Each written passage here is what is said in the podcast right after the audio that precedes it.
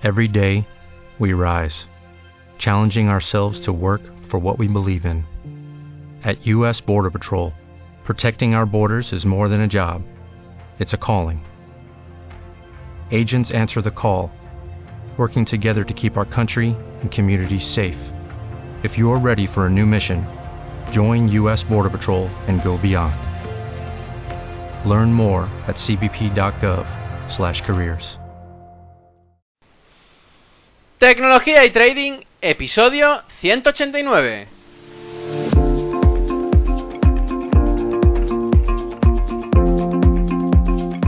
Muy buenos días a todos, bienvenidos un día más a este podcast y canal donde se trata todo lo relacionado con el trading financiero, la informática y por tanto la combinación de los dos, el fintech. Aquí tratamos de técnicas, algoritmia, estrategias, noticias y muchas cosas más. Por eso solo puedo deciros bienvenidos a Tecnología y Trading. Programa 189, en este viernes 10 de enero del 2020. Feliz año nuevo para todos aquellos que escuchen el podcast a principio de año y espero que, bueno, que, hayáis disfrutado de todas las vacaciones, de todas las comidas, cenas, eh, regalos, eh, bueno, todo lo que conlleva el final de año y, y bueno, que hayáis poder aprovechar también para relajaros, descansar, coger pilas y volver al ruedo que nos espera un gran año, eh, nos espera muchísimas cosas a nivel financiero, eh, ya veremos si finalmente a nivel financiero la, la, famosa o esperada bajada que se espera en los mercados eh, será efectiva.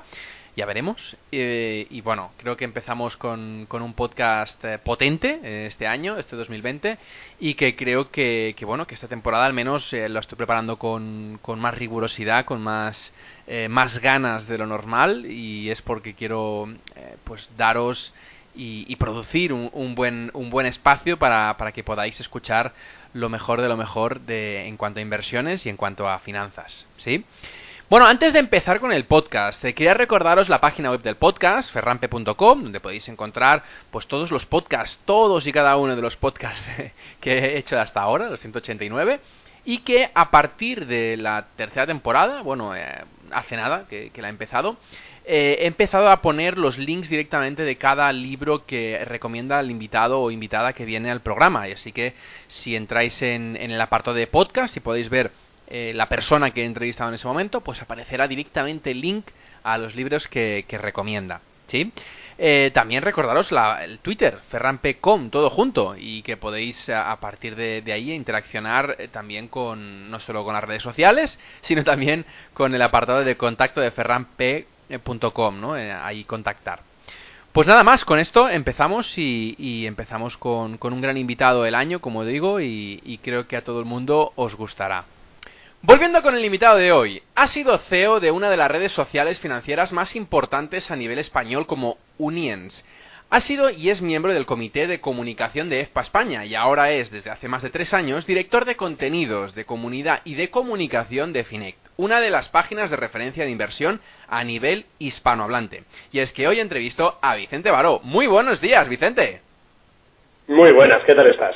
Bueno, eh, primero de todo, muchísimas gracias por venir al programa y, y es un honor porque eh, yo soy uno de los fieles seguidores que, que, visito la página de Finect y recibo las newsletters con bastante asiduidad y, y, y leo pues todas ellas, ¿no? Y, bueno, creo que me va, se me va a hacer muy corta la entrevista porque creo que tienes bastante para explicarme, porque ya tienes un bagaje en el tema de inversiones y yo mucho por preguntarte. Eh, pero bueno, antes de empezar a saco con las preguntas, me gustaría saber si puedes hacernos un breve resumen de cómo empezaste con el acercamiento a los mercados financieros hasta el día de hoy.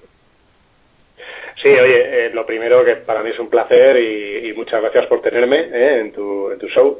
Uh, la verdad es que me encanta siempre participar en cualquier conversación de ámbito financiero, eh, por lo tanto me encanta tener esta conversación también también contigo y con, con, la, y con la audiencia, o sea que, que, es fenomenal. Bueno, yo empecé, mira, yo yo soy periodista, eh, especializado en finanzas, en realidad yo quería ser periodista deportivo, eh, un buen día llegué a una redacción y vi que el periodista deportivo lo único que hacía era ir a, a chicos de, de 18, 19, 20 años a preguntarle qué tal habían entrenado, si habían corrido bien, eh, y me di cuenta que eso no era, ¿no? Y, y justo eh, en, ese, en, ese, mismo tiempo, en un, en un periódico de, en este caso de Alicante, yo soy alicantino, eh, me, mandaron a hacer un reportaje de, de, una de las avenidas principales de Alicante que estaba en obras, ¿no?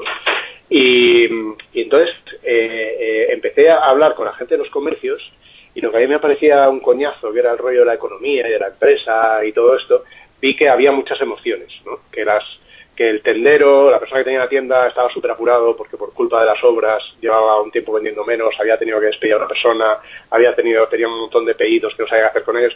Entonces, por aquí empecé a interesarme un, un poco por el, por el mundo eh, económico y financiero. Y, fui orientando poco a poco a mi carrera. Yo estudié en la Universidad de Navarra, al llegar ese verano de, las, eh, de, de, aquellas prácticas, eh, me fui, me busqué un, un curso de especialización en periodismo financiero y empecé a relacionarme con, con la inversión y las finanzas. Estamos hablando de, de, finales de los 90, ¿vale? Yo llego al diario Expansión en verano de 2000, en plena burbuja.com. Eh, es un momento en el que, fíjate, nosotros, los que llegábamos de, de becarios en aquel momento al diario Expansión, los que éramos de último año nos dijeron, vosotros todos a la web, que os vais a quedar todos, ¿no? Porque era el, el, el punto tal de la, de la tecnología y, y eran los, momentos álgidos. Y bien, viví aquello, la verdad es que eh, a partir de ahí empecé a tener un, a empezar a relacionarme un poco con lo que es la web y la información financiera online, eh, también con las comunidades, ahí es donde Expansión tenía unos foros, eh, es la primera vez donde empecé a entrar en contacto con este mundo de la conversación en torno a inversiones, eh, me gustó mucho, eh, me especialicé un poco más en, la parte de inversión a largo plazo, de fondos, eh, siempre me lo he pasado muy bien, escribiendo, eh, participando en cualquier tema. ¿no? Un buen día, eh, Carlos Salas, que fue uno de los fundadores del de, de Economista, me llama y me dice, mira, tenemos este proyecto, El Economista, que queremos hacer un diario financiero muy muy sencillo para ayudar a la gente, para y me encantó la idea y me uní también al proyecto fundador de, del Economista y me lo pasé fenomenal en el Economista, hicimos muy, muy, buen, muy buena información y yo creo que hay muy buena, una muy buena sección de bolsa de mercados en, el Economista. Y, bien, estando allí, eh, en un momento dado, eh, le digo a, a Joaquín Gómez, eh, que es el, responsable de inversión, le digo, oye Joaquín, eh, yo quiero a partir de ahora empezar ya muy, muy en serio, habría hecho cosas de blogs, pero empezar ya muy en serio con el tema de blogs, ¿no? Y entonces empezar a hacer un análisis de cada día de un fondo, un blog que se llama Un Fondo para Cada Día eh, esa es, ese es mi inicio en la blogosfera, ¿vale? Financiera. Entonces empiezo ya, ya me creo mis canales en redes ya, esto es 2007-2008, eh, descubro el universo Twitter, eh, me apasiona, descubro, y justo cuando estoy en ese boom de, de la conversación social, justo ahí eh, proponen eso, unirme al proyecto de, de Unience, que en aquel momento era, oye, mira, queremos hacer algo que sea parecido a una red social de finanzas, pero no, pero estamos todavía pensando cómo hacerlo. Te unes. Y como me había gustado tanto la, la experiencia emprendedora o fundadora del economista, la verdad es que me, me, Ni te lo pensaste. Me lancé también. me lo pensé. Me lo pensé. Es, es, curioso. Es curioso porque cuando, cuando me cambié, me acababan de hacer coordinador de la sección de bolsa y mercados del economista, ¿no? Y, y en, el, periódico había salido la foto y mi madre en el pueblo estaba orgullosa presumiendo de que su hijo había salido en el, en el periódico, ¿no? Eh, pero, pero yo vi que, la, oportunidad de progresar con un nuevo lenguaje, llegando a un tipo distinto de gente a través de los conocimientos en la inversión, era, era única, ¿no? Y desde luego creo que fue, aunque echo de menos eh, tanto el economista cuanto esa expansión, creo que fue una, una, una, decisión fantástica, ¿no? Porque todo lo que he aprendido en este tiempo ha sido maravilloso. Claro. Ese es un poco la, el punto, bueno, desde que llegamos a primero Unience y ahora Finec, bueno, pues ha estado muy enfocado esto, ¿no? Poco a poco avanzar en la conversación financiera, intentar aportar nuestro granito de arena en la educación financiera, eh, contactando con, con gente que con, contactando a la gente que sabe más con la que sabe menos, intentando crear por ahí conocimiento compartido. Eh, desde hace tres años que ya somos FINEC, eh, pues creando también muchas herramientas, ¿no? Que, que ayuden a la gente, porque nosotros una de las cosas que percibimos es que eh, hay mucha gente que, bueno, todo el mundo quiere saber de finanzas, ¿no? Pero no todo el mundo quiere dedicarle tiempo a saber de finanzas. No sé si me explico. Uy, eh, esto, de hecho, de esto tengo bastantes preguntas porque ah, es una de las cosas que, que precisamente, pues, eh, a mí más, más me, me, hicieron iniciar este podcast, ¿no? Que, que encontré que, que la cultura financiera la quiere obtener todo el mundo, o al menos aquellos que creen y saben que necesitan de ello, pero no quieren invertir mucho tiempo, ¿sabes? Entonces es como, como, contradictorio. Sí, yo digo, si esto fuera Matrix y te tomas la pastilla y tienes eh, conocimientos, todos nos la tomaríamos, ¿verdad? Sí. Eh, si en vez de tomar la pastilla tengo que dedicarle media hora a la semana a, comparar, a buscar, entonces ya se va reduciendo significativamente el porcentaje de gente que lo haríamos. Esto es una realidad. Entonces, por eso dijimos, oye, tenemos que intentar ir a ofrecer herramientas más sencillas que con pocas interacciones eh, le des una utilidad a, la persona que la utilice, ¿no? Pues calculadoras de, pues de, de, comparar fondos, pero también un poco saber si el fondo que tienes es bueno o malo, o es caro, o el plan de pensiones, o cuánto estás ganando, o, por qué por qué debes invertir a largo plazo. Simplemente metiendo tres, cuatro datos ya te queda claro que, el dinero que puedes ganar gracias a interés compuesto si te va bien, esa idea ¿no? de conocimientos por ahí. Y luego hemos ido ampliando también un poco qué nos pasaba, que veíamos que incluso ese nivel de interacción a mucha gente también se queda grande. Mucha gente lo que quiere es, oye, no, dime, dime rápidamente dónde invierto, ¿no? Entonces eh, creamos ahí una especie de, mercado de asesores, donde puedes contactar con asesores, también un comparador de robo-advisors. Eh, bueno, vamos intentando lanzar, lanzar nuevos productos y, lanzando servicios que, tanto para el que tiene más conocimientos y quiere compartirlos, como para el que no tiene ninguno y no quiere dedicarle tiempo, pero para todos ellos intentar aportar un poquito de valor. Claro. Bueno, eh, pues ya que me has explicado esto, el primero de todo te tengo que agradecer que, hayas empezado o al menos seguido con la estela de, aportar tu granito de arena a la educación financiera hispanohablante, porque gracias a eso muchos podemos aprender y, y nos queda mucho por aprender y es por eso que, bueno, si nos podemos retroalimentar unos de otros, yo creo que es, la mejor manera. Bueno, eh, Vicente, te quería preguntar, eh, creo, que es una creo que eres una persona que has visto y ve constantemente a inversores de todo tipo. Y me gustaría saber, eh, en tu caso, supongo que sesgado por lo que has visto y por lo que estás viendo actualmente, ¿qué productos financieros has tocado de cerca y cuáles son los que más te gustan si, y si tienes un motivo por ello? Sí, bueno, eh, efectivamente siempre he tenido, no sé si es el sesgo o es la relación que he tenido con, la, con el mundo de los, fondos, ¿no? El mundo de los fondos de inversión, eh, primero eh, a través de, la información pura y dura, ¿vale? De hacer artículos y contenidos y entrevistar a muchos gestores. y después, dentro de la propia experiencia, de ir compartiendo opiniones, ideas, análisis, e incluso de, tener relación con, muchos de los gestores.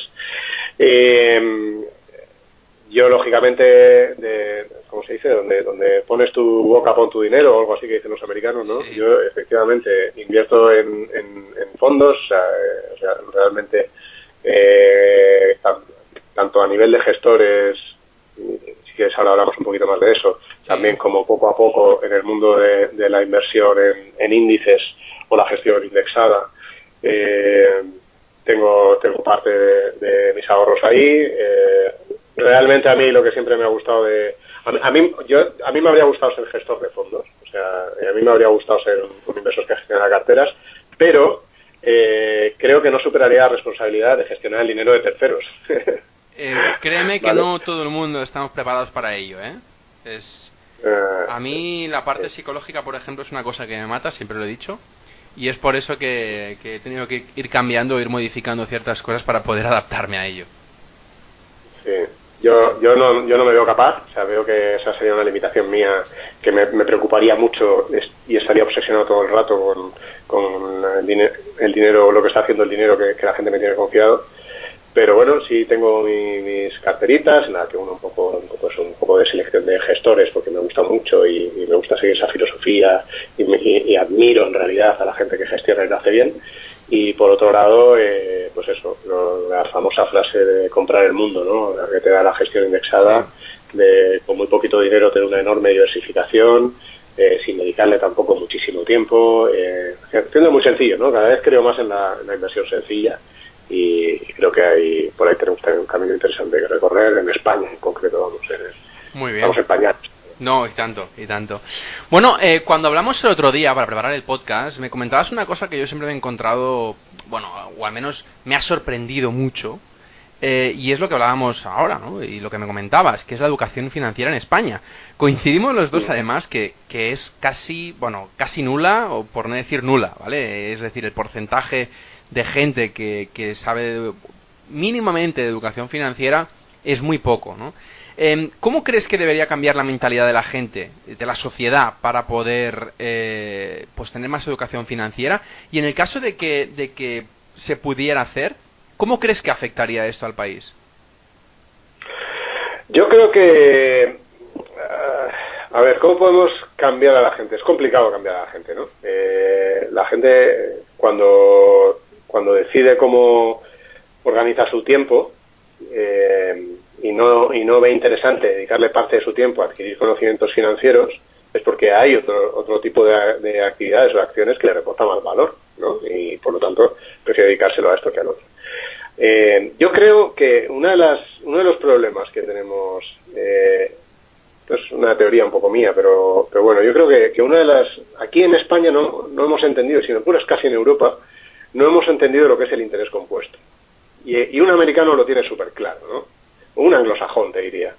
Eh, un anglosajón sabe perfectamente que, que, un dinero que inviertes genera intereses o rentas y que esos intereses y esas rentas a su vez generan nuevos intereses y, una, nuevas rentas y que el dinero pasa a trabajar por ti.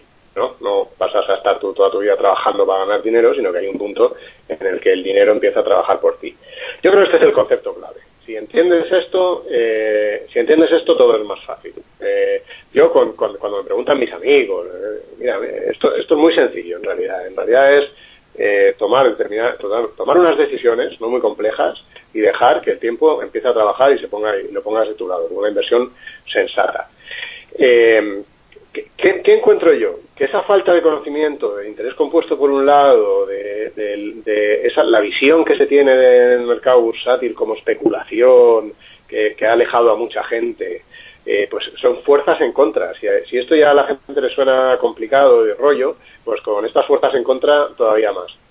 En nuestro caso, además, que tenemos? Bueno, que, que hay una bancarización extrema, hay un modelo bancario eh, con sucursales hasta hace nada por, en cualquier esquina de cualquier calle de cualquier pueblo, que con unos lazos muy potentes con el cliente, ¿no? Entonces el cliente tenía la sensación de que el director de la sucursal o, o, sin más, la persona que la atendía en el banco era su amigo casi, su asesor, y entonces tampoco le hacía falta tener más conocimientos, porque, porque iba, le preguntaba al asesor o al director de la oficina y le recomendaba algo, ¿no? Y se fiaba. Eh, con lo cual y se fiaba. Y se fiaba, y se fiaba. Y, aquí hay una fuerza de la costumbre eh, bestial. Eh, voy a contar una anécdota. estaba hablando una vez con, un familiar y me dice, oh, mira, tengo este dinero, los depósitos, que ahora hablamos de los depósitos, que es otra de las fuerzas, yo creo que, que ha estado en contra de, de la cultura financiera. Mira, es que tengo el tema de los depósitos y no me da nada. Eh, del banco no me fío, me dijo tal cual, del banco donde tengo el dinero no me fío, ¿qué tendría que hacer? Bueno, yo le hablo de distintas opciones, dice que no quiere ni dedicarle tiempo, que tal, eh, mira, pues mira, para ti lo mejor probablemente sería una cartera, un robo advisor, ¿no? por ejemplo, no quieres dedicarle tiempo, quieres gastarte poco dinero, pues mira. Eh, y, me, y me dice, eh, ya, ¿y eso cómo lo contrato? Digo, mira, pues tienes esta opción, esta otra y esta otra, mírate otra si quieres, pero esto es muy sencillo, te abres una cuenta, hacer la transferencia, y entonces me dice este familiar, dice, ¿cómo? Pero, o sea, eso no lo tengo en mi banco. o sea, no se fía de los bancos, pero lo quiere hacer a través del banco. Acaba haciendo, claro, claro. Entonces ahí, hay una fuerza de la, de la costumbre y del miedo a cambiar de entidad que probablemente ni, ni tú ni yo ni la gente que nos esté escuchando o mucha gente que nos esté escuchando no tiene, pero eh, casi te diría que un porcentaje mayoritario de la población tiene, ¿no? Que, no quiere cambiar de banco, quiere soluciones pero sin cambiar de banco. Y eso, eso juega con. Uy, salir de la zona de confort a mucha gente no le, no le gusta mucho. sí, sí. Y luego, francamente, también creo el tema de, la rentabilidad fácil que nos daban los depósitos y las cuentas hasta hace nada, ¿no? Bueno, hasta hace nada ya, ¿no? hasta hace seis o siete años. Que, hombre, si me da, eh, si tengo un depósito en el banco que me da un 7%, o antes, hace más tiempo, un 10 o un 12%, pues para, yo voy a buscar opciones complejas si con esto yo saco un 10% a mi dinero, ¿no? aunque luego la inflación fuera alta y en realidad me sacara mucho menos, pero pero también, o sea, al final yo lo que creo es que es complicado, dices, oye, ¿y cuál de estas es la que más pesa? No, lo sé, yo creo que probablemente son el conjunto de todas ellas, el, aburrimiento que le provoca a la gente el tema financiero, eh, todo, todo, yo creo. que Y la otra, la parte esa de cómo cambiaría, bueno, yo creo que acabaríamos siendo una sociedad mucho mucho más rica si con nuestro dinero tomáramos mejores decisiones, ¿no? Eh, acabaríamos teniendo eh, mucho más capital, acabaríamos teniendo mucho más volumen de inversión, que, que, podríamos, que nos daría probablemente mucha más seguridad, que podríamos invertir en, en, en mercados financieros, pero también podríamos invertir en proyectos de emprendimiento que generarían más empleo, que generarían más industria. Eso, solo se me ocurren cosas positivas de, del aumento de la educación financiera. ¿no? Claro, sí, sí, no. Lo que pasa que, bueno, eh, tiene que ser global este cambio y no, y no únicamente algún individuo. pero bueno. Eh, bueno, una persona que, que, nos esté escuchando ahora y que quiera empezar a actuar eh, en poder invertir de manera inteligente y además pues aprender sobre educación financiera, ¿por dónde crees que debería empezar? Mira, yo me he, dejado, me he dejado una cosa por decir antes, pero me viene bien para engancharla con esta pregunta. yo en el, fondo, en el fondo soy optimista con las nuevas generaciones, ¿vale? O sea, eh, sorprende, nosotros tenemos un canal también de Finect en YouTube, que hacemos vídeos de educación financiera, que en fin, intentamos hacerlo pues más o menos entretenido y tal, ¿no? Pero, pero además ves otros canales de YouTube. Es impresionante eh, el consumo que hay de contenidos financieros en YouTube y en muchos casos de explicaciones fáciles, sencillas, de, conceptos económicos y demás y tal es, es impresionante todo el movimiento que hay en torno a, con sus defectos ¿eh? y con sus taras y sus pegas, en torno a la, a la, independencia financiera entre los jóvenes, ¿no? Hay un, hay un germen ahí de, de, un grupo de la, de la sociedad que, que, quiere aspirar a tener esa independencia financiera, que, que, que están mirándose cosas, ¿no? Que está estudiando. Eh, entonces, realmente creo que dentro del pesimismo que todos tenemos siempre de lo mal que estamos en educación financiera, hay un brote verde por ahí, hay un germen de gente que se lo está tomando en serio eh, que se, y que se lo mira y que se lo estudia. ¿eh? Eh, que, me parece algo fantástico y muy positivo. Yo, yo que empezaría, bueno, yo empezaría, vamos a, vamos a dividir en dos. el que realmente quiere aprender, ¿vale? O sea, que realmente quiere, dice, voy a dedicarle un poquito de tiempo porque quiero entender. O sea, el que, el que iría a tomarse, el que cuando tiene dolor de cabeza, no solo va al médico y le dice dame una receta y me voy a la farmacia y me lo dan, sino que quiero entender qué me pasa con el dolor de cabeza, quiero entender que, cuáles son cuáles son los fármacos que debo tomar, cuál es el efecto que tienen, bueno, es un porcentaje. Ahí, bueno, yo eh, lógicamente recomiendo empezar por, por libros eh, muy básicos y ir avanzando poco a poco en, la literatura financiera, recomiendo eh, desde luego seguir a gente que está compartiendo, bueno, pues, escuchar podcasts como este, eh, seguir a blogs que están generando cultura, recomiendo desde luego seguir Finect, porque en Finect se comparten muchos conocimientos y además en función de tu perfil puedes elegir unos u otros. También recomiendo eh, pues, eh, foros y, y, como Rankia o foros como, como Más Dividendos, que también se comparten muchos conocimientos y hay muchos inversores eh, aportando, aportando ideas.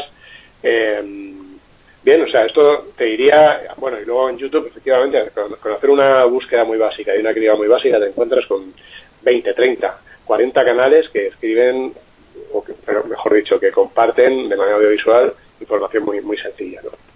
Oye, pues esto esto esto me, me, me, sirve perfecto para enlazarlo después con otra con otra pregunta cuando acabes.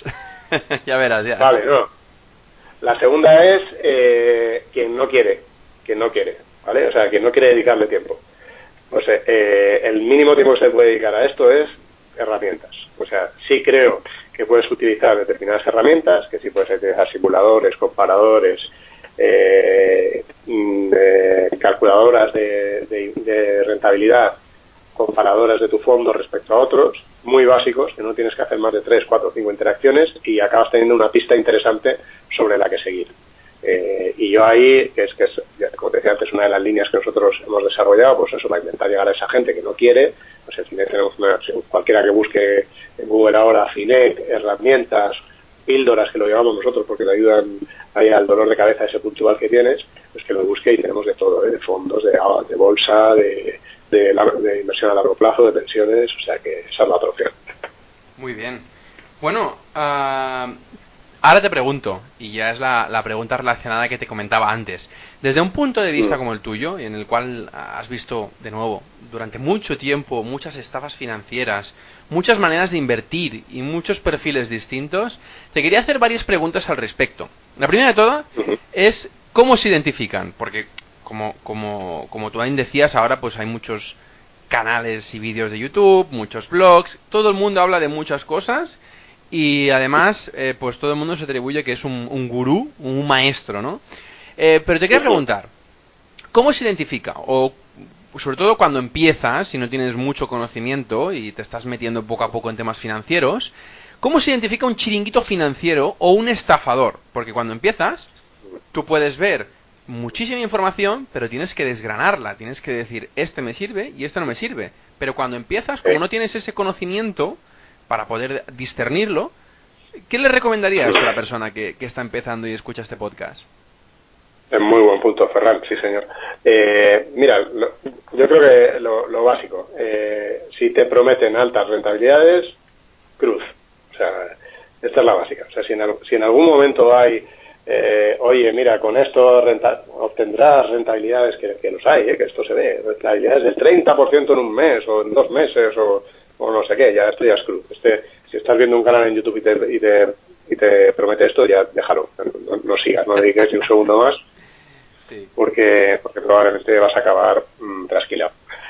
Eh, yo creo que hay que ser muy, muy, muy, muy selectivo también con, con la gente que asocia eh, felicidad, felicidad a, a, la, a, la, decisión que vas a tomar de, de inversión eh, me explico, ¿no? O sea, no, no, no tanto, oye, felicidad, todo el mundo queremos felicidad, pero cuando haces el foco en y pasarás a ser el, gran no sé qué, o, y tendrás todas las claves para dominar eh, no sé cuánto, y además, eh, siempre además fotos de fotos de Ferraris o de coches y de junto al sol, junto a la playa y todo esto, esto también es sospechoso, ¿no? Esto también es sospechoso porque... ¿Cuántas he visto así, eh?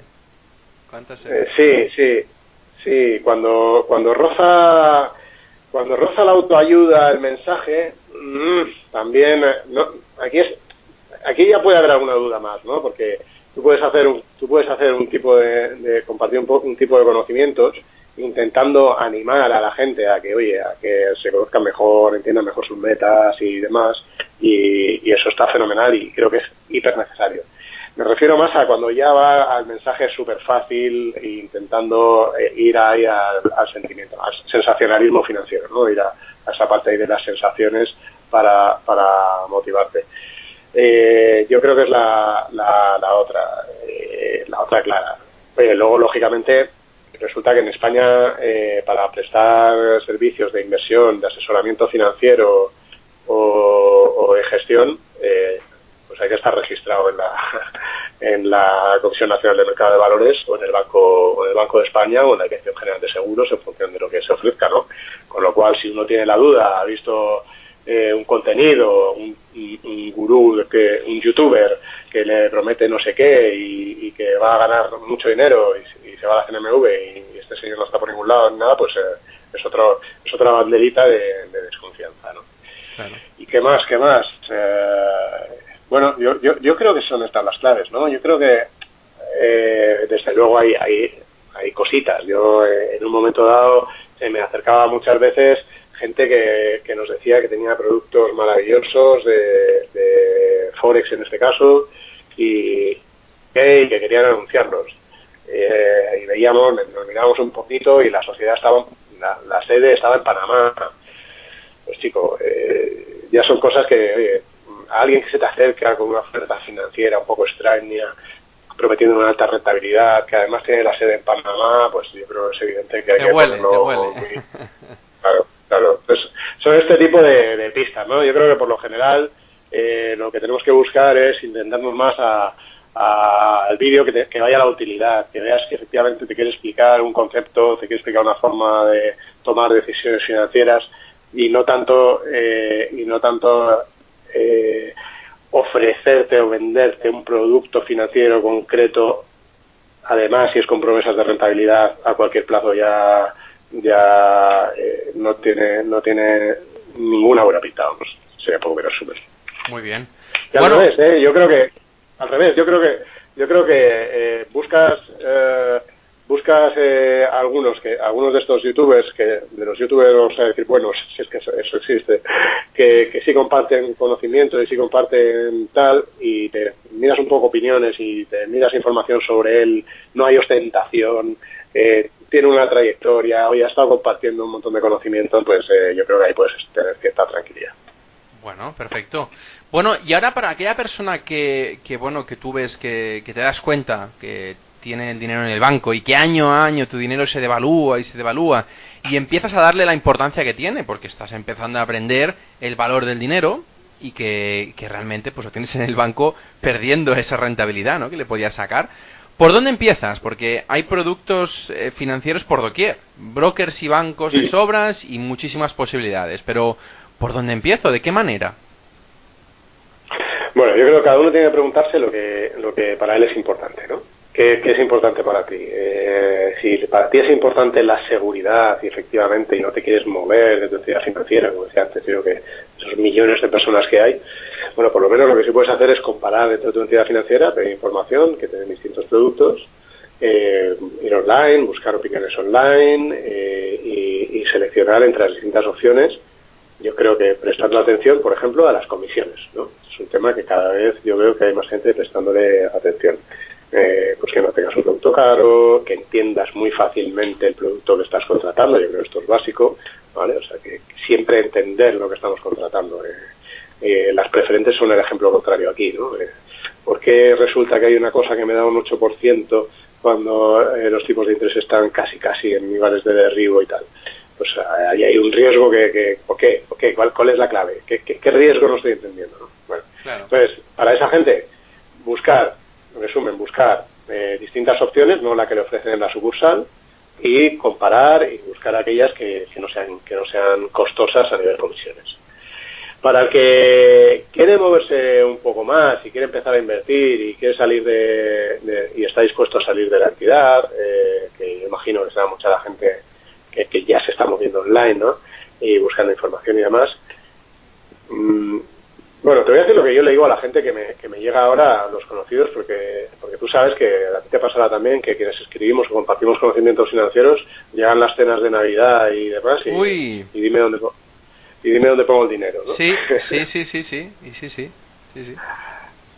Tengo, tengo un tío tengo un tío que siempre me dice, me pregunta y luego me acaba diciendo, yo es que lo tengo en los bancos, que los bancos, eh, como son grandes, nunca van a caer. Digo, pues, llevan 16 años perdiendo dinero, pero bueno.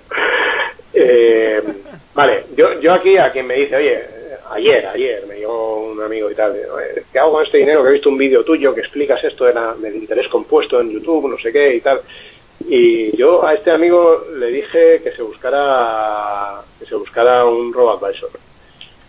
Un robo advisor, el nombre es horroroso, ¿no? Porque en, sí, no, ayuda mucho a, venderlo bien. No, nombre es horroroso y, y yo estoy ahí en una cruzada a ver cómo consigo ponerle un nombre mejor, ¿no?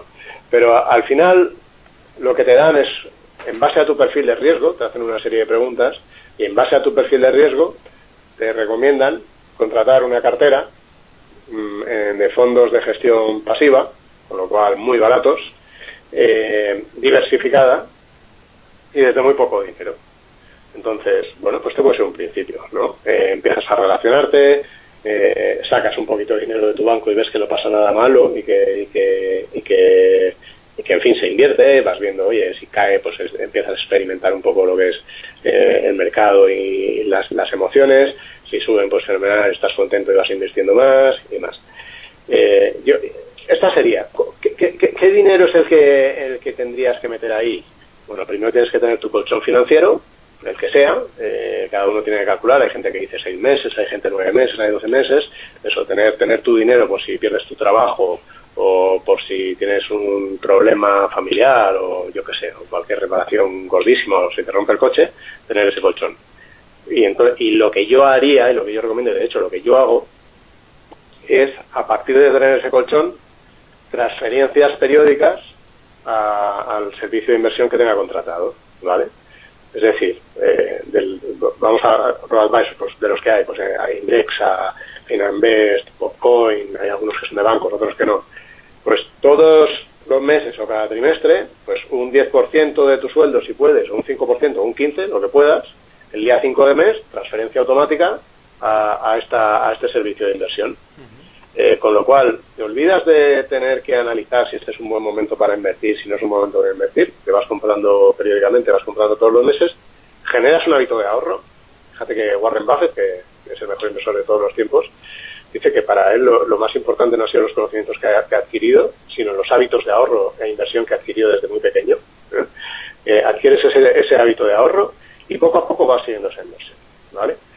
Este, eh, hemos llegado al, perfil 2, si quieres, el que, el que se quiere mover, no quiere, no quiere tampoco demasiada drogadura de momento, no quiere demasiados riesgos, pero sí quiere empezar a sacar rentabilidad de, su dinero fuera, fuera de su curso. Luego, yo creo que hay un nivel adicional un poco más allá, pero también manteniendo esa, eh, ese no le quiero dedicar un excesivo tiempo, que es buscarte tú tus propios fondos. Eh, te hablo un poco más del inversor de fondos, ¿no?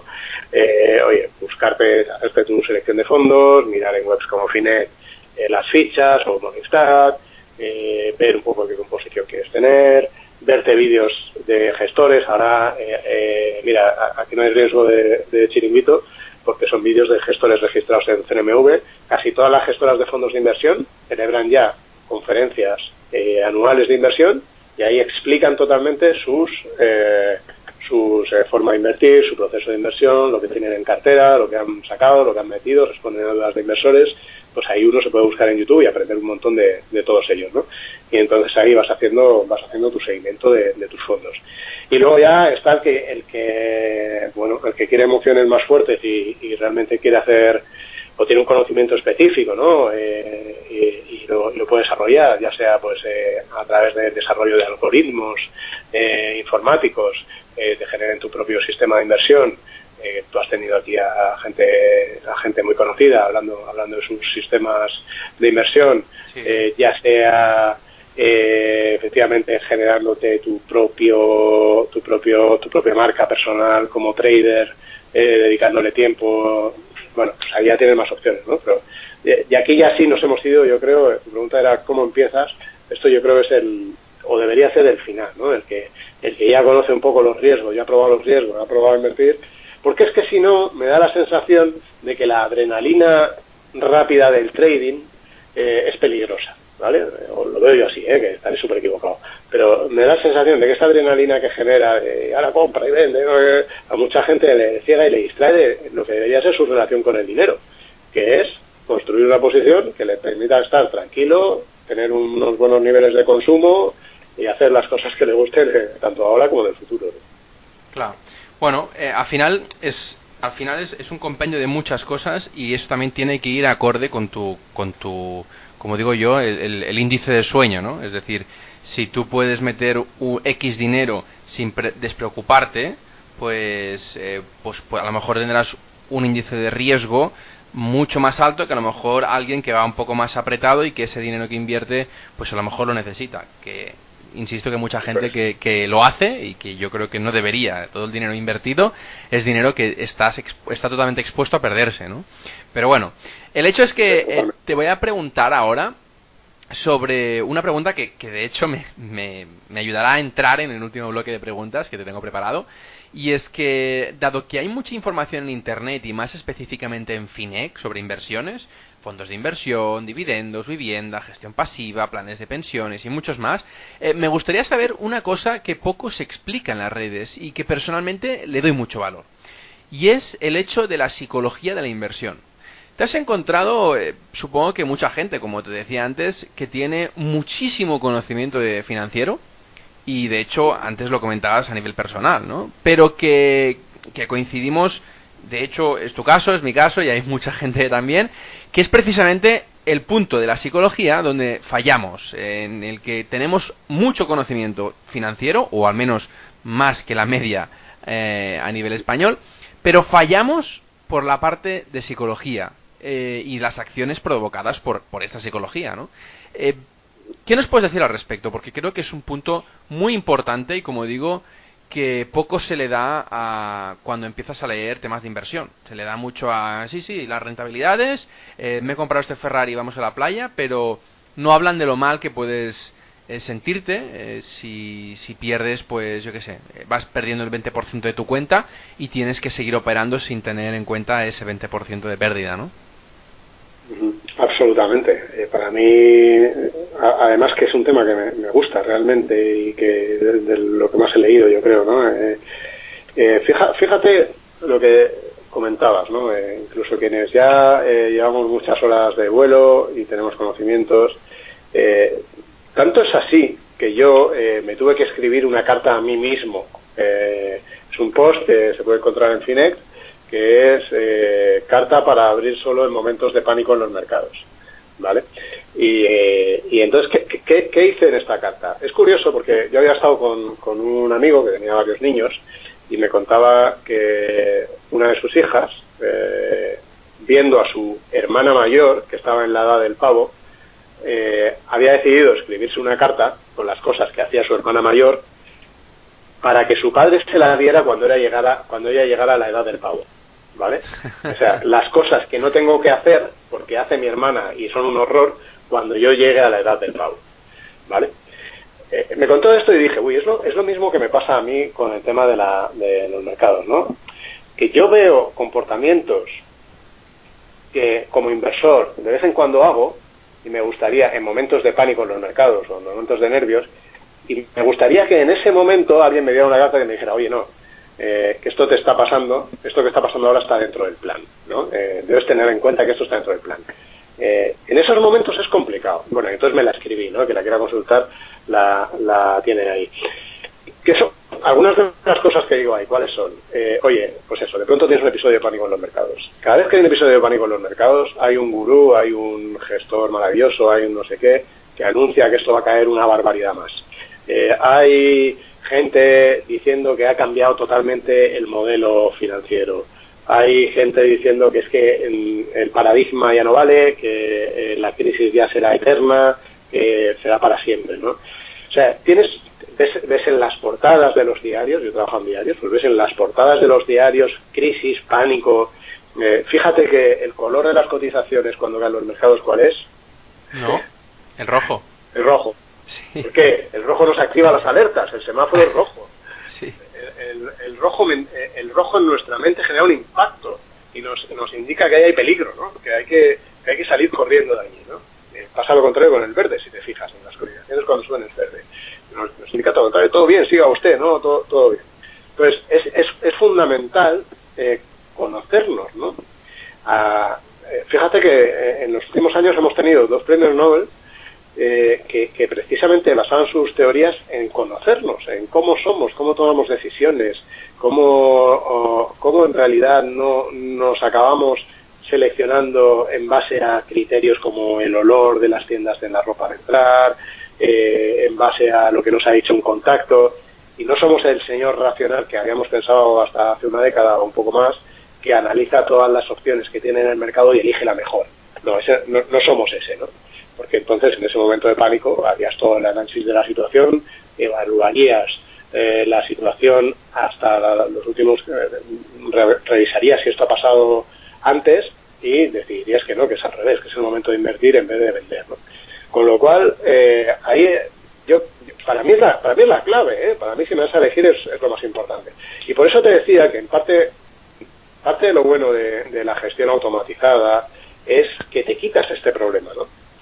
Si tú, si tú te haces un programa de inversión con el cual todos los meses o todos los trimestres, cuando puedas, dedicas un 10, un 15% automáticamente de tu cuenta a invertir en una cesta de, fondos, ya sean indexados o no, eh, claro, ya no te planteas, eh, está caro esto, está barato, será un buen momento para invertir, no lo será, me espero a que suba.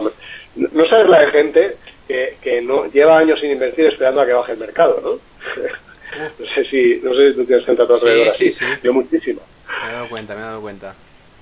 Y cuando baja el mercado, ¿qué pasa? Uy. Cuando baja el mercado, cuando baja el mercado, ¿cómo vas a invertir ahora con lo que ha caído esto? Si ahora va a caer una barbaridad, ¿no? Es el hecatombe, el hecatombe. Sí. Voy a esperarme y compraré más abajo, ¿no? cuando cae todavía más, que dice esta misma gente? Oh, imposible, estás loco, si esto es un casino, ¿cómo vas a invertir aquí? Fíjate qué pérdidas y tal. Entonces rebota el mercado. Cuando rebota el mercado, ¿qué dice esta misma gente?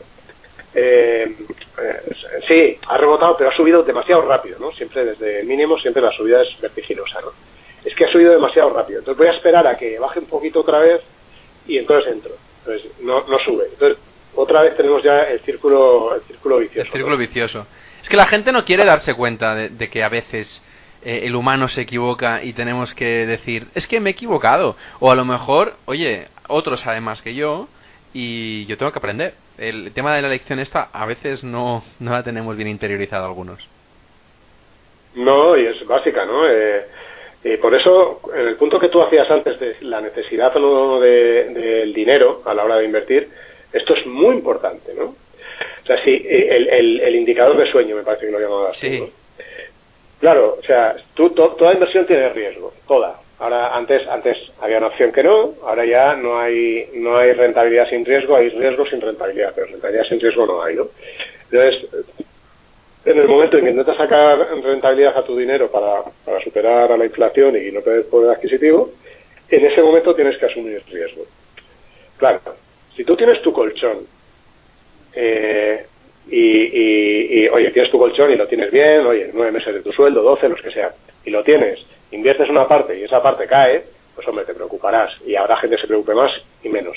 Pero mientras tú tengas tu colchón asegurado, es menos probable que vendas presa del pánico, ¿no? Porque ya tienes tu colchón. Y eso ya no te impacta tanto. En cambio, si, eh, si, si, no tienes el colchón y tienes demasiado dinero y ves que aquello empieza a caer, tu mente, el, el humano enseguida proyecta, ¿no? Dice, esta caída de ahora del 1% puede llegar a ser del 10% dentro de 10 días. Me voy corriendo, ¿no? Con lo cual acabas teniendo ahí una, serie de entradas y salidas irracionales que no están. ¿Cuál, es, ¿Cuál era tu plan? El mío, ¿eh? Cada uno tiene el suyo, tú tienes el tuyo, eh, nuestros oyentes, cada uno debe tener el suyo. Eh, el, el mío, ¿cuál es? Yo digo, en periodos de 10, 20, 30 años, eh, cuanto, cuanto mayor de hecho es el periodo, eh, menos probabilidad hay de que mm, una cartera global diversificada tenga pérdidas. Aquí está el libro, el libro de Stocks for the Long Run de Jeremy Siegel y ese gráfico fantástico que tiene que muestra la caída y la subida máxima a un año, a 5, a 10 y a 30. ¿no? Entonces resulta que a 30 prácticamente una cartera global, en este caso del mercado americano, a 30, a 20 ya no ha habido ningún periodo, ni siquiera en el, comprando en el peor momento y vendiendo en el, en el, en el, en el, mm, o sea, comprando en lo más alto y vendiendo en lo más bajo, no ha habido ningún año de, ningún periodo de 20 años que una cartera diversificada sobre el Standard Poor's 500 americano haya perdido dinero. Ni siquiera si hubieses comprado en el peor día de la crisis del 29, ni de la burbuja.com, ni de la crisis subprime, en ninguna de ellas. El tiempo está a tu favor. Bien. Pues este es el plan. Ahora bien, en esos periodos de 15, 20 años hay unas caídas tremendas, espectaculares, en un año, dos años, tres años. Esas caídas forman parte del plan. A pesar de esas caídas, eh, la rentabilidad eh, descontada, descontada la inflación a largo plazo de la, de la bolsa americana, mm, dependiendo del dato que cojas y desde el periodo que cojas, pero vamos a decir entre el 6 y el 7% en términos reales.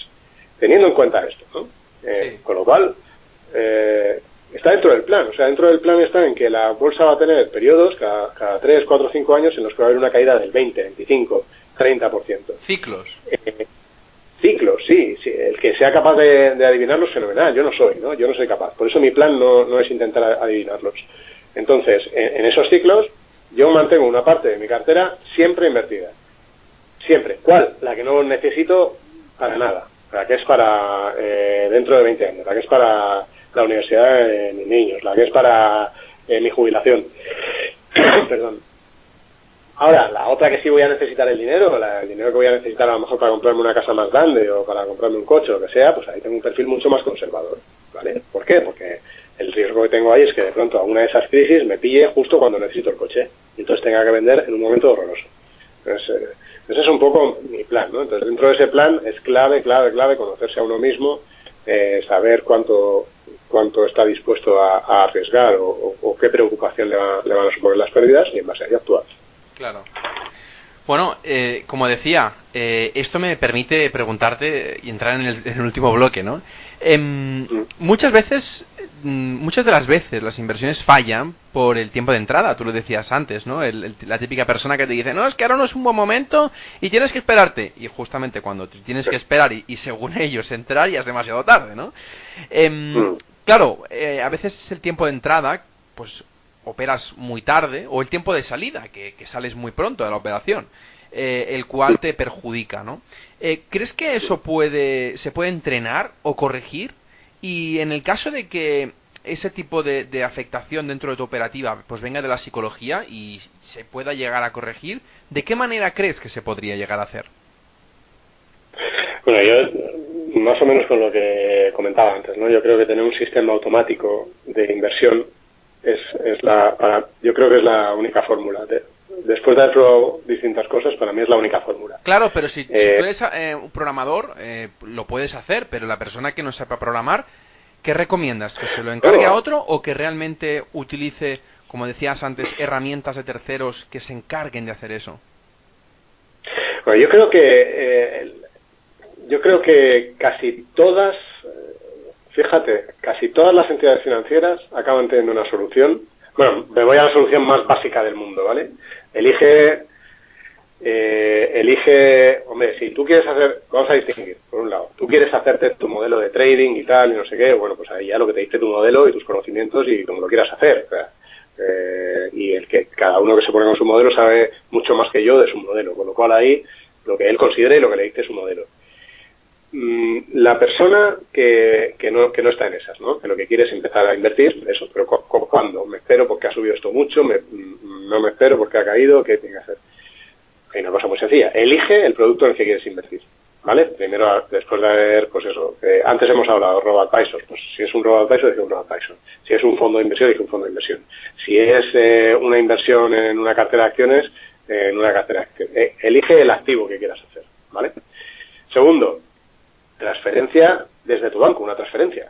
Eh, si lo haces con un robo ya más, más fácil no puede ser, porque le dices a tu banco que el día 5 de cada mes le haga una transferencia a este número de cuenta, que es la cuenta que tienes tú en el RoboAdvisor, y el RoboAdvisor, cuando llega ese dinero, te lo invierte. Hay algunos que te lo invierten en el día siguiente y otros esperan un poquito a que haya un poco más de dinero en función de la, de la inversión que vayas a hacer. Punto. Ya está. Así de sencillo.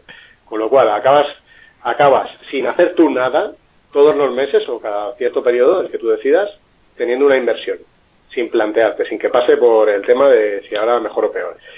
Eh, claro, y con, los fondos igual, ¿no? Y dices, oye, no, yo en realidad lo que quiero es ir seleccionando acciones. Eh, bueno, pues ahí efectivamente ya se nos complica un poco más, porque ya no hay tantos sistemas eh, que ya no hay tantos brokers que te den la opción de que automáticamente, según llega el dinero a la cuenta, se invierta en, estos valores. ¿En qué porcentaje? Eso ya es más complicado. Eh, pero ya tenemos, ya, ya vamos ahí de lo más sencillo a lo más complicado, ¿no? Eh, y por el camino hay... Yo, yo que, me, que creo que me conozco a mí bastante más que hace 20 años, yo me veo incapaz absolutamente de adivinar en ningún momento ni el suelo del mercado ni el techo del mercado. Bueno, Esto quiere decir yo creo que que muy poca gente, por no decir nadie, ¿eh? pero mucha eh, gente se cree que sí. Yo desde luego no, ¿no? Eh, ahora, que eso, eso es distinto, mira, este punto es bueno. Yo no sé, yo no sé qué, qué, va a hacer el mercado en los próximos meses, está claro. ahora bien, yo imagínate que pienso que hay un dinero que voy a necesitar dentro de tres años para dar la entrada de un piso, ¿vale? Eh, oye, veo el mercado, veo que efectivamente es un mercado que ha subido mucho, veo que, joder, porque me veo los periódicos, veo que la economía está en un momento de ciclo maduro, veo que, oye, si ya te miras un poquito más, que las valoraciones pues son más o menos exigentes y, oye, pues yo creo que ahí no es que digas, oye, me voy a salir porque voy a anticipar que el mercado va a empezar a caer. Pues me voy a anticipar porque no tengo comodidad ahora con el mercado, porque si desde estos niveles hay, hay más probabilidades de caída que hace un año, porque, porque el ciclo está más maduro, por lo que quieras, eh, es un dinero que voy a necesitar dentro de poco, con lo cual yo prefiero pasarme a liquidez. Yo, esto por ejemplo, eh, yo en esta parte, yo mi cartera la, la tengo dividida como por, por, periodos temporales, ¿no? O sea, por el, que, el dinero que puedo necesitar entre 2, 3, 5 años, el dinero que no voy a necesitar entre 5 y 10 años y el que no voy a necesitar a partir de 10. Yo este dinero de, medio plazo, ¿vale? Este dinero de medio plazo, eh, yo me fui a liquidez eh, en mayo de 2018. Eh, ¿Por qué? Pues porque no, no, me da comodidad este mercado en los niveles en los que está y demás y tal. Me, me, da la sensación de que tiene un riesgo de caída mayor que el, el que tenía pues un tiempo atrás, donde tenía una mayor exposición. ¿Quiero decir con eso que voy a acertar y que, y que el mercado va a empezar a caer? No, pero para mí, yo paso a dormir más cómodo por las noches con ese dinero que voy a necesitar entre 3 y 5 años. A lo mejor el mercado sigue subiendo, pero para ese dinero mío, para esa parte, no. Ahora, la parte de largo plazo ni la toco, porque esa es la que está dentro del plan que todo esto pase. Eh, no sé si me he explicado con esto, ¿no? Sí, sí, sí. sí. Pero al final es eh, viviendo. Y esa parte de largo plazo, pues es la que yo eh, ni la miro, ¿eh? O sea, yo el día 5 de cada mes, una transferencia, en este caso en esta parte de la cartera a, una cartera indexada. Eh, ahí va, no, ni me entero, me entero que va subiendo, voy viendo el, resumen mensual y voy viendo cómo va viendo si va subiendo ahora, ¿no? Pero no tomo ninguna decisión de, de, mercado, vamos, quiero decir. Claro. Bueno, eh, creo que es un buen método y, y bueno, yo de hecho eh, te digo también, Vicente, que, que de hecho por eso empecé a, desarrollar mis propios sistemas algorítmicos y porque vi que mi deficiencia más, más, más importante era el tema de la psicología y es por eso que, que le doy mucha importancia ¿no? y que no todo el mundo creo que puede dormir a gusto sabiendo que tiene en bolsa o, en diferentes activos financieros un dinero que pues que es importante para, para esta persona ¿no? y es por eso que bueno que yo a lo mejor sí que voy sesgado por el hecho de que sí que sé programar pero hay mucha gente que me viene y me dice no es que no sé programar cómo lo puedo hacer ¿no? y, como bien decías hay herramientas en todos los en todos los brokers y, bancos que, que hay actualmente que te permiten hacer todo tipo de productos financieros. O sea que, que sí sí. Incluso para esta parte inicial de, de ahorro e inversión Ayer vi, en, eh, pasando por, la, paseando por la calle, en una sucursal de un banco que te permitía la app activar determinadas reglas. Eh, pues eh, si, si el dinero está por encima de la media de los últimos no sé cuántos meses, transferencia a un fondo de inversión. Si, o sea, si la perdón, el dinero en cuenta corriente está por encima de, de tal, transferencia automática a fondo de inversión. Si me paso de este nivel de gasto, eh, eh, ahorro, no sé qué, tenemos un montón. quiere decir que, que dentro de cinco años eh, la tecnología no sea en absoluto un problema para, para automatizar todas tus decisiones. Claro, claro. Es que yo creo que será bastante bastante común. De hecho, eh, una de las cosas que comentabas al principio de todo el podcast, comentabas que la que, y si me permites un pequeño paréntesis antes de la última pregunta, que ya hemos llegado, em, me parece muy interesante este, este tema, eh, y, enlazando con el principio de, la entrevista, ¿no? que comentabas que ahora la gente, pues los millennials, o, dile la generación, creo que le llaman ahora Z, eh, es la gente que, que, pues sí que está empezando a interesarse de nuevo a, finanzas personales ¿no? y, a tema de independencia financiera. Me he encontrado mucha gente que no era aficionada para nada a temas de acciones ni a temas de fondos de inversión, pero sí a criptodivisas. No sé si te has encontrado con este, con este, esta tendencia de, que hay mucha gente que ahora pues eh, le gusta de repente las criptodivisas y, no quiero ir a, hablar de nada más que no sean las criptodivisas. Tú que estás rodeado de gente, no sé si te has encontrado que mucha gente eh, empieza por aquí y a partir de ahí empieza a descubrir un mundo nuevo para él o para ella y, y, que es, las, es la educación financiera en general. Eh, te diré que mucha más gente hace dos años, creo, ¿no? Cuando, sí, sí, sí. cuando Bitcoin estuvo a punto de tocar o llegó a tocar el 20.000, ahí había muchísima gente. Ahora no, no, lo veo tanto, eh, no, lo percibo tanto. Ese, ese interés supino que sí que se dio en aquel momento, yo creo que aquí ha habido un acrisolado y que realmente eh, ha vuelto un poco a la gente que, que, se lo mira más o que si, si sigue tema criptos, eh, pero ya, ya no veo tanto gente de la calle, ¿no? Yo creo que gente de la calle, el impacto aquel de gente de la calle, me refiero, cuando digo gente de la calle, digo de la que estamos hablando ahora, esta generación, ¿no? Eh, eh o sea, el informático aquí de la oficina, nuestra, eh, hace un año y medio me hablaba todo el rato de bitcoins y de no sé qué y ya no me habla, ¿no? Entonces ahora se fija más en otro tipo de cosas o le llaman más la atención eh, otro tipo de cosas. Claro. Eh, yo creo que con, el tema de criptos, mm, efectivamente, eh, es una de las áreas en las que hay que tener un poco de conocimientos, ¿no? Es, es y el que los tiene fenomenal y que lo aproveche, pero hay que dedicarle tiempo. Esto, esto no, volviendo al ejemplo de Matrix del principio, eh, aquí las pastillas son difíciles. O sea, no, no, o, te, o te lo sabes, sabes de qué va y en base a eso haces una serie de suposiciones y decides que ese es un buen lugar para tu dinero, o estás expuesto a la montaña rusa, ¿no? Y la montaña rusa son las emociones, es que entras en el peor momento, entras cerca de 20.000 y acabas vendiendo cerca de 5.000, ¿no? Con lo cual, ah, no, no sé cómo lo ves tú, ¿eh? Sí, sí, sí, lo comparto, lo comparto. Viendo este, lo que pasa es que el, el, auge, el auge fue bastante grande eh, hace, hace un tiempo, sinceramente sí. Lo que pasa que lo que sí que me he encontrado bastante gente, bastante joven, de entre 20 y 30 años, eh, que empezó por ahí y a partir de ahí se expandió a, diferentes productos financieros o que al menos se interesaba más en saber y conocer más eh, otras alternativas al, al, pues a las criptodivisas, ¿no? Eh, de todas maneras, yo creo que es, que es un buen punto para de partida por, porque te permiten los bloques actualmente te permiten eh, apalancarte pues poquito, es decir, empezar con poquito y, que realmente el riesgo sea bajo, que menos te deje probar eh, las sensaciones estas del, del, del psicotrading que tú las puedas sentir sin tener que abrirte una cuenta, por ejemplo, en Interactive Brokers y que el mínimo sea 5.000 o 10.000 euros, ¿no? Eh, para un joven estas cifras son irreales o son casi eh, pues eh, pues incomprensibles no para para, para invertir pero sí que son para, para ellos una inversión de 50 o 100 euros es muchísimo más asequible y empezar a, a meter la patita digamos en, en la inversión no mm. Yo, de todas formas, me dejas que haga un par de warnings con el tema de tanto de... Por supuesto, por supuesto. Todo, Piensa que sabes mucho más que yo y además que, tienes mucho más conocimiento y, y, que conoces a mucho más, mucha más gente que, que te puede, que te, que te ha enseñado y que tú eh, les puedes enseñar muchas más cosas. O sea que sin duda. Sí, no, no, mira, yo, yo eh, no he ido mucho a carreras de caballos, eh, pero la última vez que fui al entrar me, me, regalaron, no sé si lo hacen siempre, un, ticket de 5 euros. ¿no?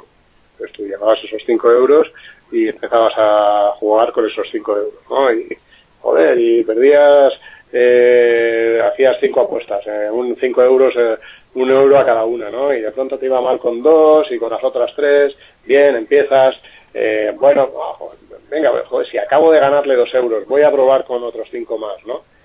Eh, a partir de y esto otra vez vuelve a ser un poco de, de emociones y finanzas del comportamiento, ¿no? Hasta determinado nivel de dinero, en realidad es como si lo estuvieras haciendo con dinero ficticio.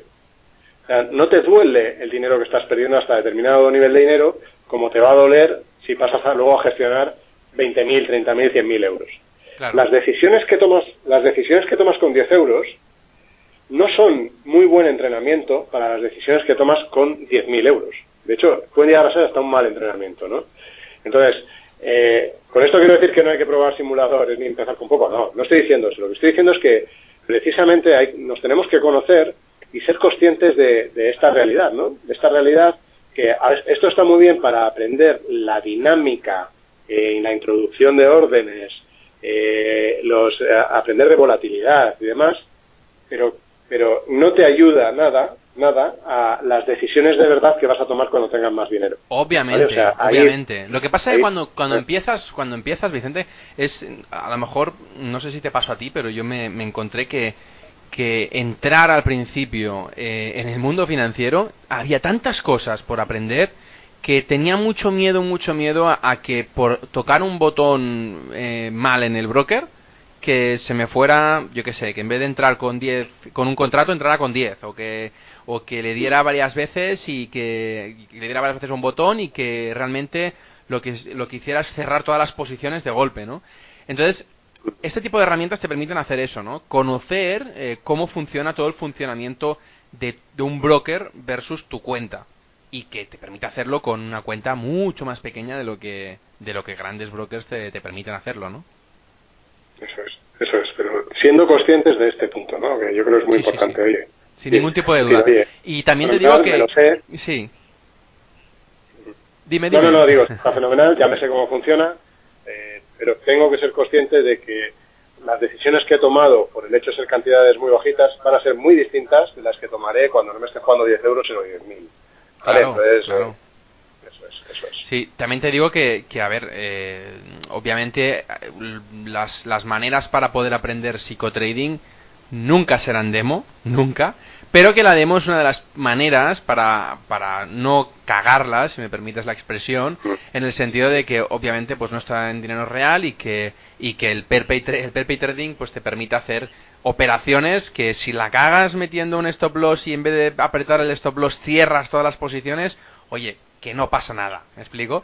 Eso te permite hacerlo, pero que también tiene su desventaja, ¿no? Y su desventaja es que si todo el mundo fuera tan bueno en demo como si fuera en real, todo el mundo sería millonario, porque hemos llegado a doblar cuentas fácilmente. Sí, está, está- estamos de acuerdo, ¿no? Sí, yo sí que quería encender un poco esta, esta, esta lucecita, ¿no? Porque veo, sí que veo mucha gente que empieza con muy poquito y acaba tomando decisiones mm, fortuitas y afortunadas que le hacen ganar mucho dinero y cuando empieza con, más dinero empieza a tener problemas ahí. Entonces, desde luego, hay que utilizar estas cosas siempre, casi casi yo me lo escribiría, eh, recuerda cuando inviertas más dinero que no es- funciona igual el cerebro y las emociones que cuando inviertes poco Claro. o, cuando no invier- o cuando inviertes paper money, ¿no? Pero sí, sí, pero vamos, yo creo que estamos de acuerdo. Sí, sí.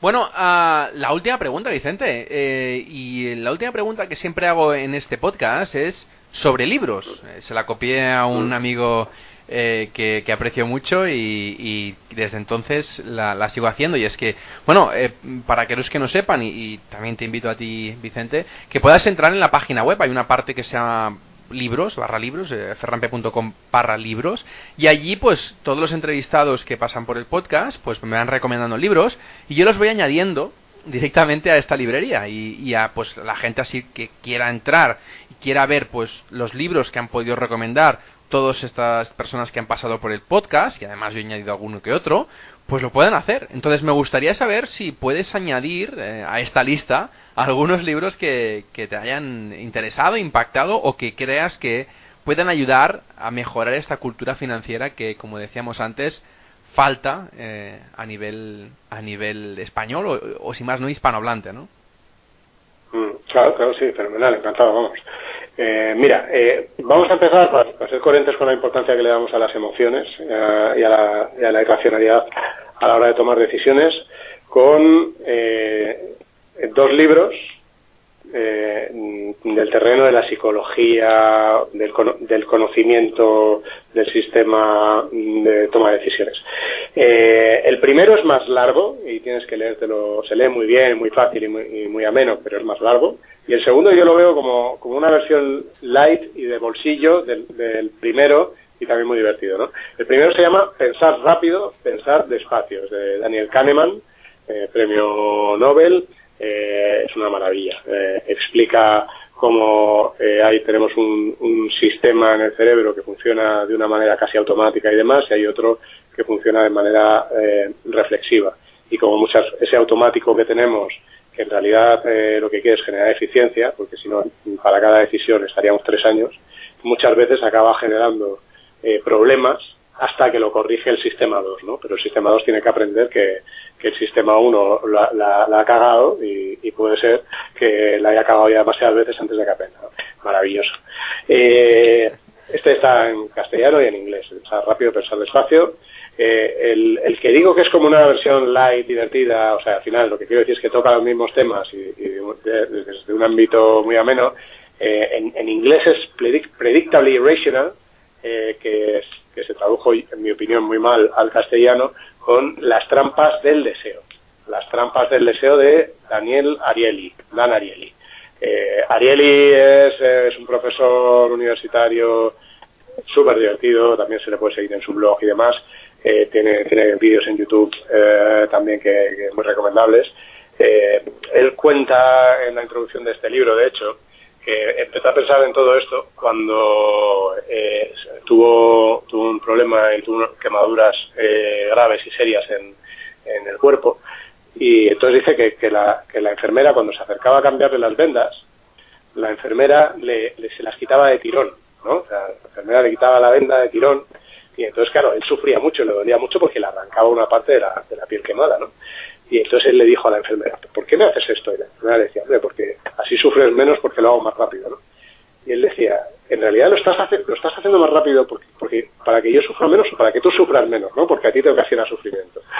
Y, entonces, en base, en base, entonces dice que empezó a hacer una encuesta a todos los enfermos, a todos los enfermos, situación parecida todas las enfermeras, que efectivamente se dio cuenta de que las enfermeras tomaban la decisión de tirar rápido, en realidad por el sufrimiento que les provocaba a ellas ver el dolor en, el, en el paciente, ¿no? Para cortarlo.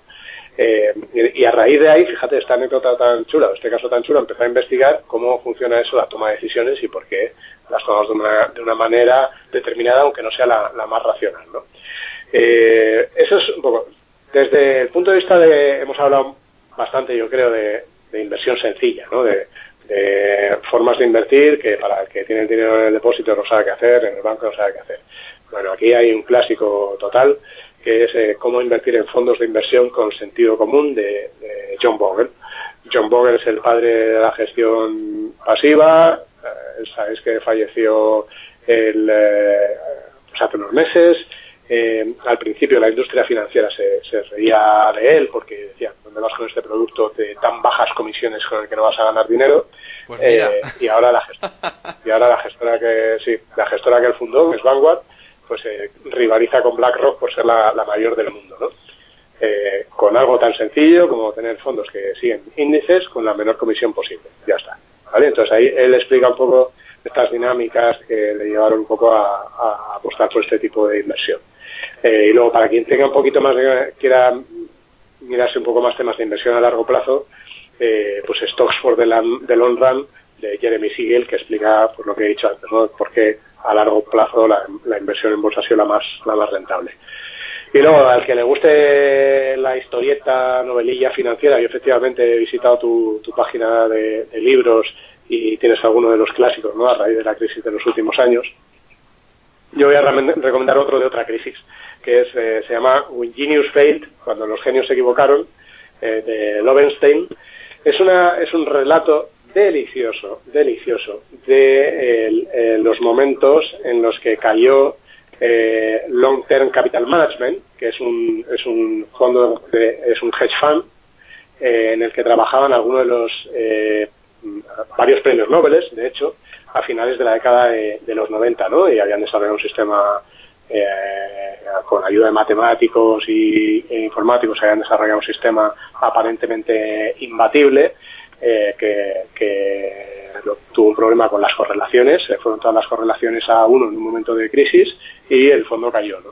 Entonces, todo el relato de cómo se produce eso, de cómo eh, la Reserva Federal intenta organizar el rescate, cómo eh, Warren, Warren, Buffett se ofrece como, como comprador, pero de las entidades afectadas, pero hace la oferta y se va de crucero con, con Bill Gates por Alaska para que sea o lo tomas o lo dejas.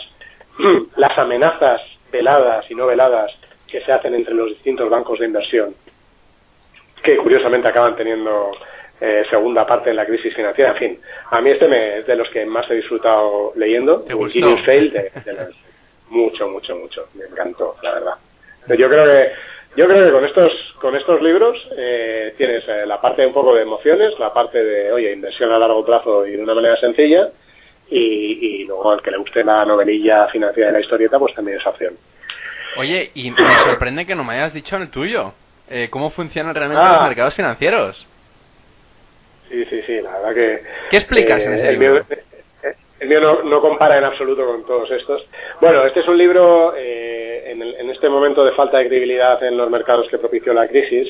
Eh, pues eh, es curiosa la, anécdota, porque, porque de pronto recibí en la mensajería interna en, en, Finec, recibí un mensaje de una persona que me decía, oye, te sigo, veo cómo explicas las cosas y creo que sería necesario que hicieses un libro explicando en realidad cómo funciona esto de los mercados para cualquiera, ¿no? que alguien se lo pueda coger sin ningún conocimiento y entienda todo este rollo de, de los bancos centrales, de los depósitos, de qué tipo de, de por qué las agencias de rating, de la deuda, de los bonos, de cómo funciona todo esto, ¿no?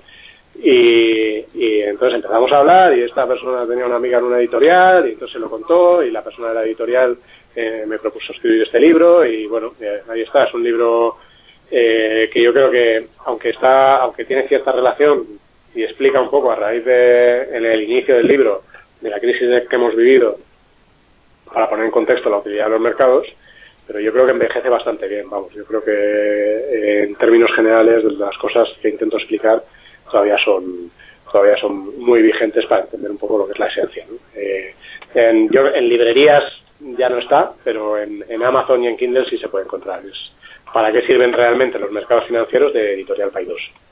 Muy bien. Eh, bueno, eh, Vicente, muchísimas gracias. Me ha, me ha, encantado hablar contigo. La verdad es que, se ha hecho muy ameno, eh, sin, sin tomarlo ni quererlo casi casi una hora y cuarto hablando, o sea que, que bueno, eh, te agradezco muchísimo que, que hayas podido venir, eh, espero que te hayas pasado también como yo y que hayamos, bueno, pues yo al menos he, he disfrutado bastante hablando con una persona que, que comparte conmigo bastantes cosas y, y nada, espero que, que te lo hayas pasado bien. No, yo me lo he pasado fenomenal. No, no sé si entro en el en el top 3 de señores con más rollo de todos los que has entrevistado. No, hombre, no, no, no. Si no, no te hubiera traído, créeme. Bueno, escucha, Vicente, eh, para aquellas personas que quieran contactar contigo a preguntarte alguna cosa o, o alguna cosa sobre tu libro, aunque sea, um, ¿cómo pueden hacerlo? ¿Cómo preferirías hacerlo? Vale, eh, mira, eh, Finet es lo más sencillo, ¿vale? En Finet estoy por todas partes, o sea, uno va a finet.com y busca mi nombre y aparezco. Uh, Twitter, eh, Vicente Baró, eh, LinkedIn igual, eh, Vicente Baró, nosotros en realidad contactamos por, por LinkedIn y, y, ya ves que bien.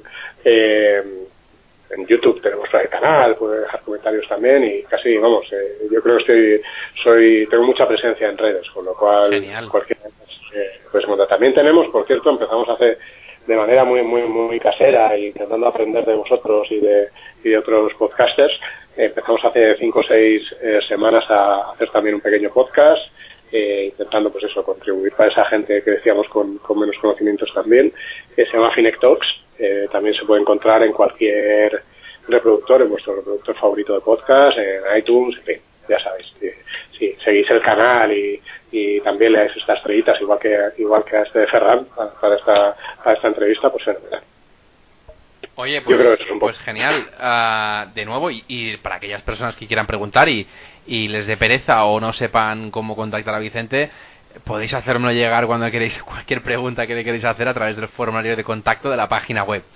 Bueno, Vicente, de nuevo, muchísimas gracias. Y me despido ya. Ha sido un placer. ha sido un auténtico placer. Muchas gracias a, a ti, muchas gracias también a toda tu audiencia. Uh, espero que, que, también os haya gustado interesante, como digo, que, que le deis muchas valoraciones a, a, y muchas estrellitas a, a este podcast, eh, que, que Ferran se lo ocurras. Exacto. Bueno, y antes de, de, despedirme, como siempre os pido a todos los que me escucháis, suscribiros al canal de Evox y iTunes y aparte, darme un me gusta o cinco estrellas para hacerme un poco más feliz. Muchas gracias a todos y hasta dentro de dos semanas.